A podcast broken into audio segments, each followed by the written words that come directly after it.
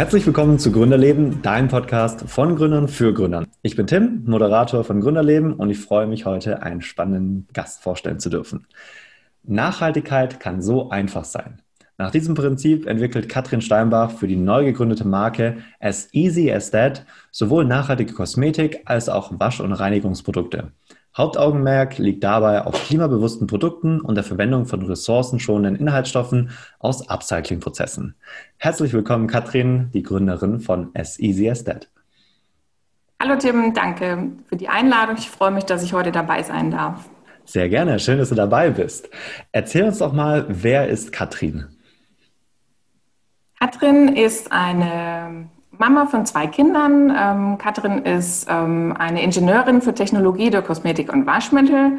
Und ähm, ich bin damit schon seit ganz vielen Jahren in der Kosmetikindustrie tätig und äh, bringe also mein ganzes Wissen, was ich da die letzten Jahre mir erarbeitet habe, bringe ich mit in meine Gründung ein. Mhm. Wie kam es genau zu dieser Gründung, as easy as that? Wenn du sagst, du kommst ja aus dem Angestelltenverhältnis, hast da deine Erfahrungen gesammelt, auch viele Jahren, Jahre, und äh, jetzt äh, hast du dich zur Gründung entschieden. Wie kam es dazu? Genau, also ähm, die Idee für die Marke, die hatte ich eigentlich schon länger, die hatte ich schon im letzten Jahr entwickelt. Ähm, aus der, ja, aus dem Hintergrund raus, dass ich im Nachhaltigkeitsbereich als Expert, als Nachhaltig Nachhaltigkeitsexpertin ähm, tätig bin. Und ähm, dann sieht man einfach jeden Tag die Produkte, man guckt die sich an, man guckt sie sich auch sehr im Detail an. Und dann habe ich einfach immer bemerkt, dass, ähm, dass da noch was fehlt. Also, dass große Marken noch viel tun könnten, ähm, aber auch kleine Marken.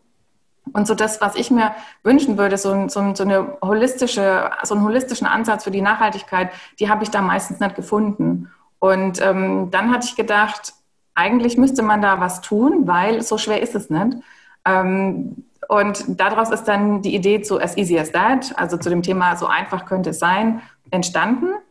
Und ähm, ja, und dann tatsächlich hat es eine Weile gedauert, bis die Idee, die in der Schublade lag, dann auch ähm, zur Wirklichkeit wurde. Ähm, und das kam dann jetzt erst in diesem Jahr, als der, der Lockdown da war. Mhm. War der Lockdown Auslösung für diesen Schritt? Auf jeden Fall hat mich das dazu gepusht, dann wirklich die Idee umzusetzen, weil, ähm, weil man einfach viel Zeit hat, auch mal über Grundsätzliches nachzudenken und weil ich glaube, auch das Thema Nachhaltigkeit hat uns ganz extrem beschäftigt, auch während des Lockdowns, wenn man dann sieht, was hat das für Auswirkungen, wenn wirklich mal alles stillsteht. Was hat das für Auswirkungen auf die Natur, ähm, auf die Luft, ähm, auf, auf alle möglichen Bereiche? Und ähm, dann ist mir einfach auch klar geworden, also entweder mache ich das jetzt oder ich mache es nie.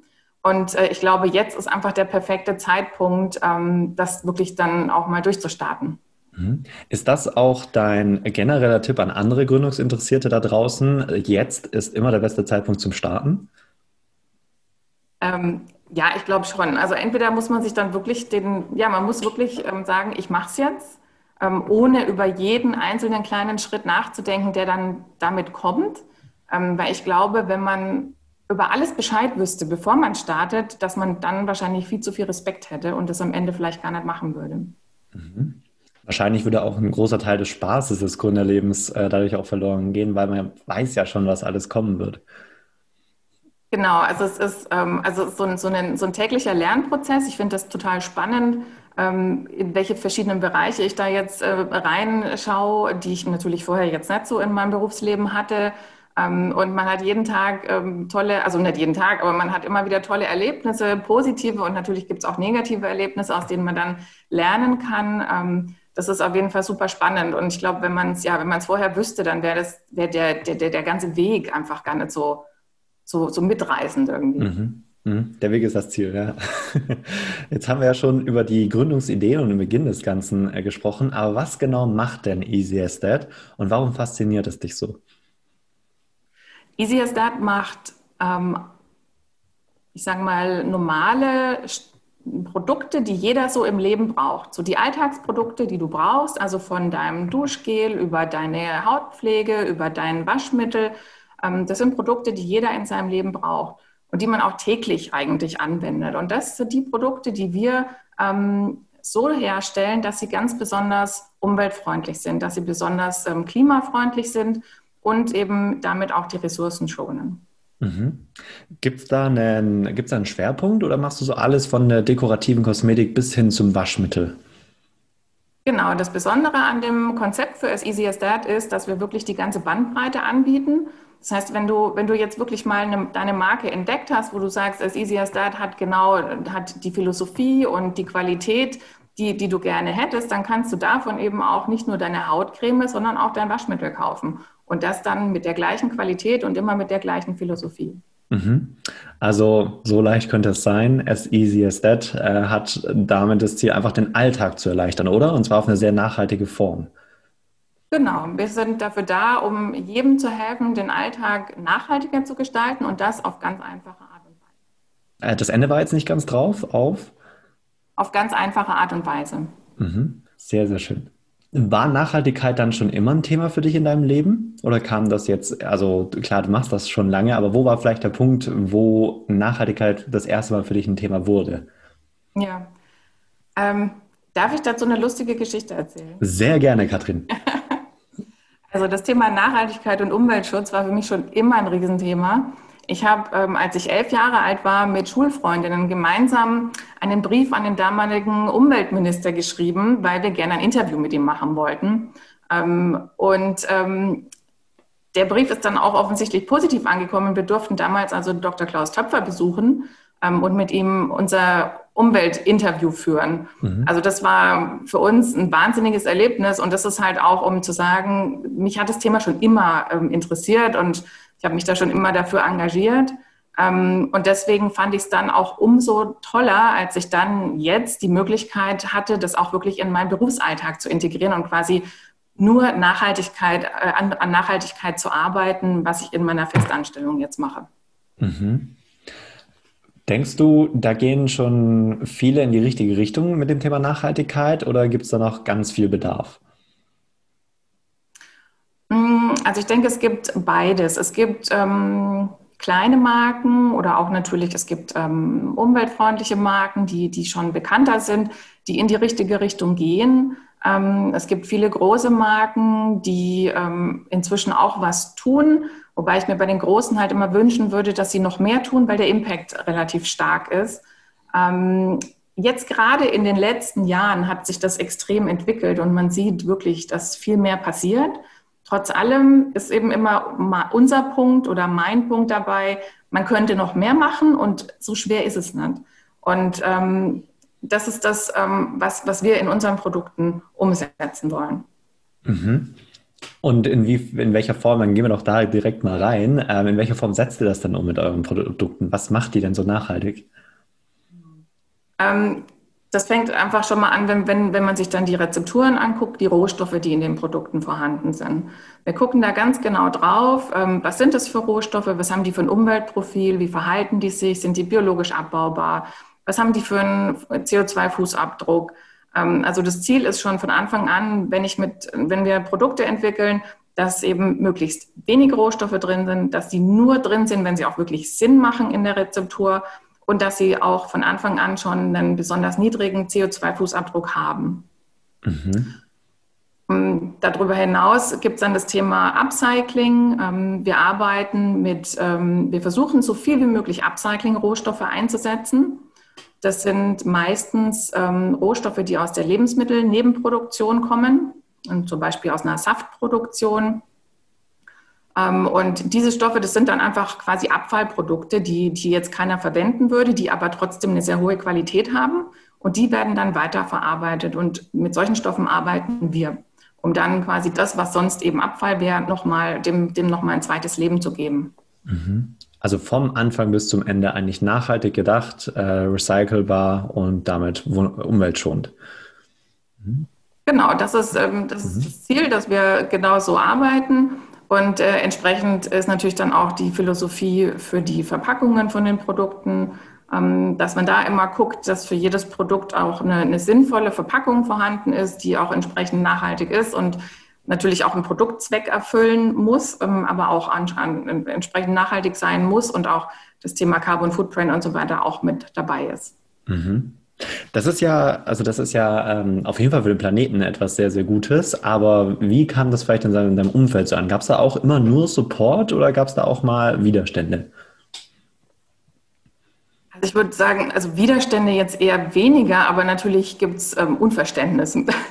Also ähm, es gibt ja immer, ähm, es gibt ja auch Menschen, die sich weniger mit dem Thema Nachhaltigkeit beschäftigen und die dann erstmal verstehen müssen, was das eigentlich soll, was man damit bewirken will und was es auch bewirken kann. Ich glaube, das ist das größte Thema, dass, ähm, dass eben auch jeder Konsument verstehen muss, was er mit dem, mit, mit seiner Wahl der Produkte auch tatsächlich ähm, erreichen kann, wenn er sich für die richtigen Produkte entscheidet. Mhm. Das heißt, so ein Widerstand, äh, wo du dann gesagt hast, okay, jetzt lässt du es sein, den gab es bei dir in deiner Gründung bisher noch nicht. Nein, nein, auf gar keinen mhm. Fall. Ähm, es gibt, also es gibt immer Hürden natürlich und dann muss man sich äh, überlegen, was mache ich jetzt damit. Ähm, es gibt natürlich auch schwierige Situa schwierigere Situationen. Ähm, wo man sich dann überlegt, okay, in welche Richtung muss ich mich bewegen, aber ich würde deswegen jetzt nicht die Gründung in Frage stellen, auf keinen Fall. Also ich habe ein ganz klares Ziel vor Augen und ich freue mich, wenn die Produkte fertig sind und wenn sie dann endlich rauskommen. Mhm. Das ist doch mal schön zu hören, dass es auch äh, nicht immer nur Widerstand geben muss, sondern dass auch einfach mal ähm, genau das sein darf, was man machen möchte und das reicht auch schon vollkommen, um da durchzukommen. Und klar, die Höhen und Tiefen gibt es immer. Ähm, möchtest du denn stattdessen vielleicht mal so einen so einen ganz besonderen Hochpunkt irgendwie beleuchten, den du hattest in deinem, in deinem Gründerleben? Also ganz besondere Hochpunkte sind ganz bestimmt, ähm, wenn ich Nachrichten bekomme von ähm, Interessi also von, von Followern beispielsweise oder von, von Menschen, die sich einfach für das für mein Thema interessieren, die mir dann einfach so aus dem einfach mal so eine Nachricht schreiben und sagen, hey, du machst das ist ein super tolles Thema, ich finde es total spannend, ich drücke dir die Daumen, du machst es toll. Ähm, wenn man solche Nachrichten bekommt von fremden Menschen, die man ja wirklich noch nie gesehen oder gesprochen hat, dann ist das unheimlich beflügelnd. Das glaube ich. Und deine Familie steht wahrscheinlich dann auch dementsprechend hinter dir.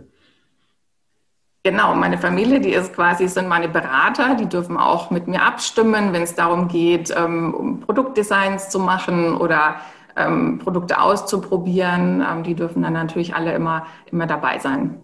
Wie kriegt man das dann alles so unter einen Hut? Also die, ähm, die Angestellten-Tätigkeit, aber dann auch die Gründung und das auch noch mit der Familie, beziehungsweise sogar als zweifache Mutter, äh, alles unter einen Hut zu bekommen, das stelle ich mir nicht so leicht vor. Wie, wie, wie hast du das geschafft? Ich glaube, also der, der große Teil davon, um sowas zu schaffen, ist einfach der Wille, dass man es gerne möchte. Ähm, und dann war schon auch so ein Thema, ähm, durch die Corona-Zeit ähm, habe ich ja nur noch im Homeoffice gearbeitet. Und dadurch habe ich wirklich tatsächlich extrem viel Zeit gewonnen, die ich nicht im Auto verbringen muss, weil ich sonst einen sehr langen Arbeitsweg habe. und das waren dann auch wirklich die Stunden am Tag, die ich dann speziell mit meinem Projekt mich beschäftigt habe. Mhm. Mhm. Und ähm, genau, und ähm, aktuell ist es auch immer noch so, dass ich dann, also ich arbeite abends an meinem Projekt ähm, und ähm, ich glaube aber, dass das eine, eine ganz gute Aufteilung ist, wenn man wirklich jeden Tag ein, zwei Stunden macht, dann kommt man da gut vorwärts. Mhm. Ich habe ja auch immer wieder mit Leuten zu tun, die würden gerne irgendwas gründen, aber wissen nicht so genau, wie, wie, wie gründe ich am besten, wie gründe ich so, dass es wirklich erfolgreich wird oder was soll ich am besten gründen. Was wäre denn da vielleicht so dein Ratschlag, was der erste Schritt sein könnte, ähm, so aus deiner Empfehlung, aus deiner Erfahrung raus, wenn jemand Interesse am Gründen hat? Also ich habe mir, zum einen habe ich mir so ein bisschen professionellere Hilfe gesucht ähm, und war bei einem IHK Gründertag um so ein bisschen die, die Grundlagen auch einfach kennenzulernen. Was sind da für rechtliche Sachen dabei? Ähm, was sind, hat es für Voraussetzungen, um das so ein bisschen besser zu verstehen? Ähm, und zum anderen ist natürlich ganz klar, dass man ähm, versuchen muss, äh, eine Idee zu gründen, die auch am Ende beim Kunden ankommt. Und dementsprechend auch ja, Feedback einholen muss, um, um zu gucken, gehe ich in die richtige Richtung damit. Wie gehst du mit diesem Feedback um? Ähm, und das Feedback, das muss dann muss verarbeitet werden. Und im Normalfall ist es so, also ganz häufig gehe ich mit einer Frage raus und sage, okay, ist es jetzt die Variante oder die oder soll das Produkt so oder so sein? Und wenn, wenn dann die Befragten sagen, wir möchten das Produkt, als, als Beispiel kann ich das nennen, es ging zum Beispiel ums Waschmittel, ähm, soll das Waschmittel duftfrei sein oder darf es einen Duft haben? Aus meiner Sicht und aus Nachhaltigkeitssicht ist es natürlich besser, wenn man es ohne Duft macht aber ich war mir unsicher, weil es natürlich sein kann, dass die Kunden sagen, oh, ein Waschmittel, was nicht riecht, am Ende dann riecht meine Wäsche auch nach nichts. Das kann, kann viele stören. Mhm. Ähm, und da war ich mir unsicher und da habe ich dann eine Befragung gemacht und am Ende hat, haben sie sich aber alle dafür ausgesprochen, dass sie es ohne Duft haben möchten. Und jetzt ist es ein Waschmittel ohne Duft. Mhm. Ja, äh, das ist, glaube ich, auch ein ganz wertvoller Aspekt, den viele vergessen, immer den Markt zu fragen einfach. Ne? Was wollt ihr? Wollt ihr Duft? Wollt ihr keinen Duft? Was wäre euch lieber? Welches Produkt würdet ihr eher kaufen? Ist das auch so eine Erfahrung, die du dementsprechend gemacht hast? Ja, und das, also das hilft auch ganz extrem in der, in der Gründung und in der Weiterentwicklung von den Ideen, weil ähm, ja, weil man kann ja das nicht mit sich selber ausmachen und dann hat man eine eigene Vorstellung, aber die muss ja nicht immer richtig sein. Mhm. Und ähm, dafür ist es ganz wichtig, dass man sich auch von außen Feedback holt. Ja, ich glaube, das ist ein sehr, sehr wichtiger Punkt, den viele auch unterschätzen. Ja. Welchen Tipp würdest du jetzt abschließend noch den Zuhörern mitgeben, so aus deiner bisherigen Gründererfahrung? Äh, worauf sollte man unbedingt achten, deiner Meinung nach? Also ich finde, man, ja, man muss unbedingt auf sein Bauchgefühl achten. Mhm. Das ist mir tatsächlich in ganz vielen Bereichen jetzt begegnet ähm, und hat auch, ähm, auch meine Projekte ganz stark beeinflusst, ähm, dass ich zum Beispiel mit einem Projektpartner gearbeitet habe, weil ich wusste, der kann das, was er soll, also der kann das, was ich brauche und das wäre auch preislich ganz gut hingekommen, so wir hätten, ne, das hätte alles gut ins, ins, ins Budget und ins Thema gepasst. Aber mein Bauchgefühl war nicht so richtig gut. Und am Ende hat sich jetzt auch rausgestellt, also ich habe mich jetzt von dem Partner wieder getrennt und arbeite mit einem anderen Partner zusammen, weil es einfach nicht geklappt hat. Und das ist so ein Thema, wo ich mir sage, Bauchgefühl ist ganz wichtig, ähm, weil das einfach zeigt, in welche Richtung man am besten arbeiten kann. Mhm. Mhm. Also so sich selber vertrauen im Endeffekt. Absolut, ja. Mhm. Gut. Ja. Vielen, vielen Dank, Katrin. Ich fand, das waren äh, 15 wunderbare Minuten mit dir. Sehr bereichernd. Vielen, vielen Dank für den wunderbaren Einblick. Danke dir. Super. Mhm. Hat mir viel Spaß gemacht. Das freut mich. Wo, wo findet sich denn jetzt jemand, der auch mal seinen Alltag ein bisschen nachhaltiger gestalten möchte und das auch nicht jetzt um mit, äh, ne, man muss ja dafür nicht massenweise Geld in die Hand nehmen, keineswegs. Also wo findet man denn dich, wenn jemand auch seinen Alltag einfach und ganzheitlich nachhaltiger gestalten möchte? Ihr findet mich ähm, in, äh, bei Instagram äh, unter as easy as that und unter www.aseasyasdat.de. Mhm. Ich glaube, auf Instagram ist es as easy as that für jeder, der da nochmal genau nachgucken möchte. Gut, hat mir wirklich sehr viel Spaß gemacht mit dir, Katrin. Vielen, vielen Dank für deine Zeit und äh, für deine wunderbaren Einblicke zum Thema Gründung. Danke dir.